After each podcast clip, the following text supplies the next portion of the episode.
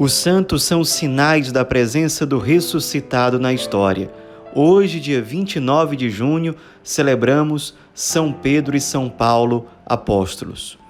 No Brasil, na verdade, nós celebramos esses dois grandes apóstolos em solenidade litúrgica, não exatamente no dia 29 de junho, mas no domingo mais próximo desse dia porque no Brasil não é feriado, infelizmente, essa solenidade. Então, para que todos possam participar da Santa Missa e participar, consequentemente, dessa solenidade, ela costuma ser transferida para o domingo mais próximo, como disse, do dia 29 de junho.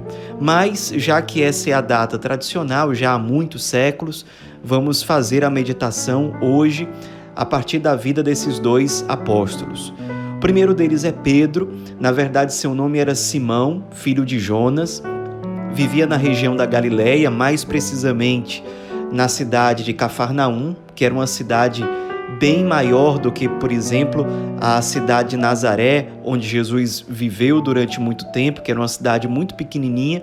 A cidade de Cafarnaum era muito marcada pela pescaria.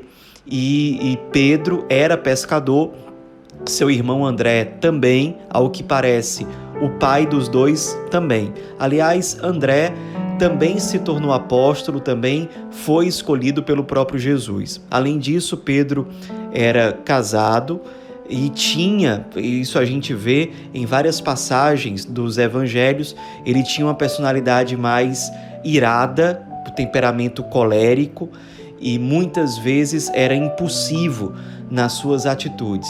Por outro lado, ele era muito leal, muito fiel, mesmo quando ele acabava fraquejando na sua fidelidade, aquilo pesava muito dentro dele, mas habitualmente ele era muito firme nos seus propósitos, na sua fidelidade, sobretudo ao Cristo. Aos poucos, o próprio Cristo, durante a atividade apostólica, depois que chamou Pedro, André e outros para o seguirem mais de perto, o próprio Jesus deu a Simão o nome de Cefas, que significa pedra ou rocha. Depois de um tempo, ele deixou mais claro o significado desse nome, dizendo que sobre a fé professada por Pedro, que disse: Tu és o Messias, o Filho do Deus vivo, sobre Pedro, sobre a fé que ele professou, é que Cristo iria edificar a sua igreja. Tu és Pedro, ou seja, tu és pedra e sobre esta pedra edificarei a minha igreja. E de fato, em todas as listas com os nomes dos apóstolos que nós encontramos nas Sagradas Escrituras, o nome de Pedro sempre vem em primeiro lugar. Quando Jesus fazia perguntas ou exigia que os apóstolos se posicionassem, em geral era Pedro quem tomava a palavra, quem respondia, quem se colocava à frente. Ele sempre ocupou, portanto, um lugar de destaque diante dos outros apóstolos. E, de fato, hoje, quando nós nos lembramos do Santo Padre, o Papa, nós lembramos de um sucessor direto de Pedro que entre os bispos, sucessores dos apóstolos, ocupa um lugar privilegiado, um primado de honra, um primado de pastoreio, de governo sobre toda a igreja, assim como Pedro assumiu em tantos momentos. Os dez primeiros capítulos do livro dos Atos dos Apóstolos, que nos contam como era a vida dos primeiros cristãos, esses dez primeiros capítulos, em grande parte, são dedicados a contar a vida e a missão do apóstolo Pedro. Ele convoca os apóstolos para o primeiro concílio da igreja, o concílio de Jerusalém.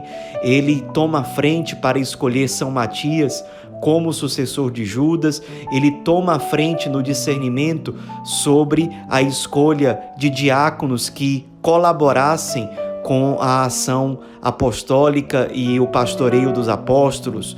Ele toma a frente no batismo de Cornélio, um pagão evangelizado por Pedro e que foi batizado, se tornou cristão, o que era uma coisa com discernimento ainda aberto na época, era uma coisa muito nova e Pedro tomou a frente desse processo de discernimento. Tomou a frente também quando, logo depois do Pentecostes, ele toma a palavra, faz uma pregação para milhares de pessoas e, e consegue converter várias pessoas e batizar várias pessoas pela força do Espírito Santo. É o mesmo Pedro que recebeu esse encargo diretamente do Cristo, quando ele, já ressuscitado, pergunta três vezes se Pedro amava, e Pedro responde: Senhor, tu sabes tudo, tu sabes que eu te amo.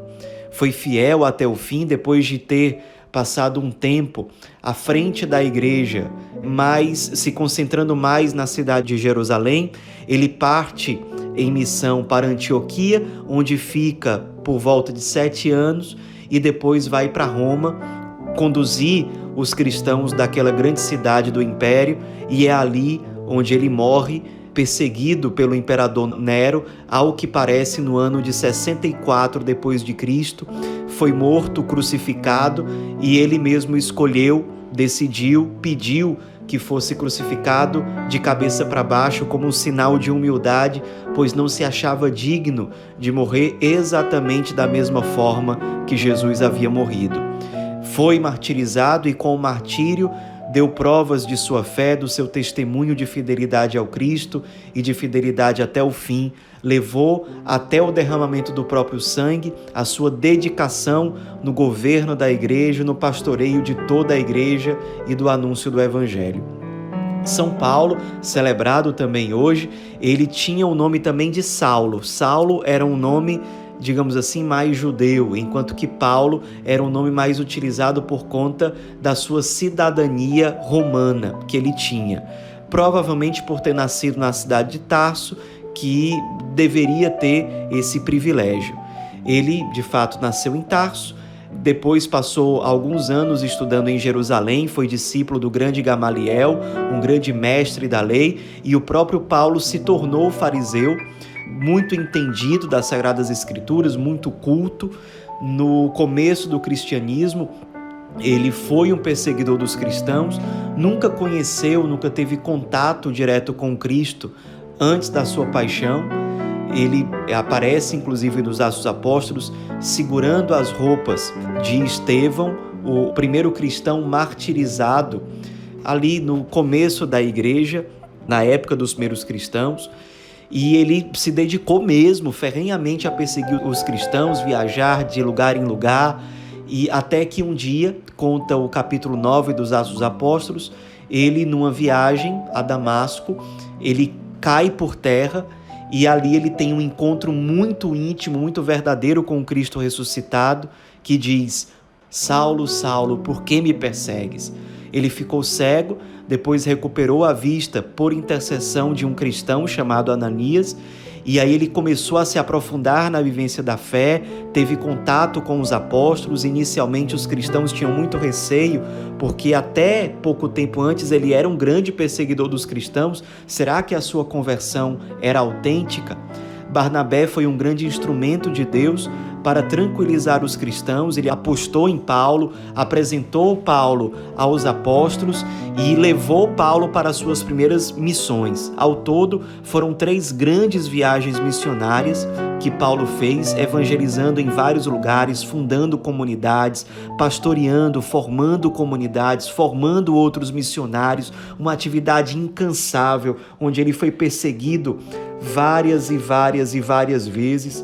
Ele mesmo diz na segunda carta aos Coríntios: Sofri muito pelos trabalhos, muito mais pelos cárceres, muitíssimo mais pelos açoites. Muitas vezes estive em perigo de morte. Cinco vezes recebi dos judeus 39 golpes de açoites.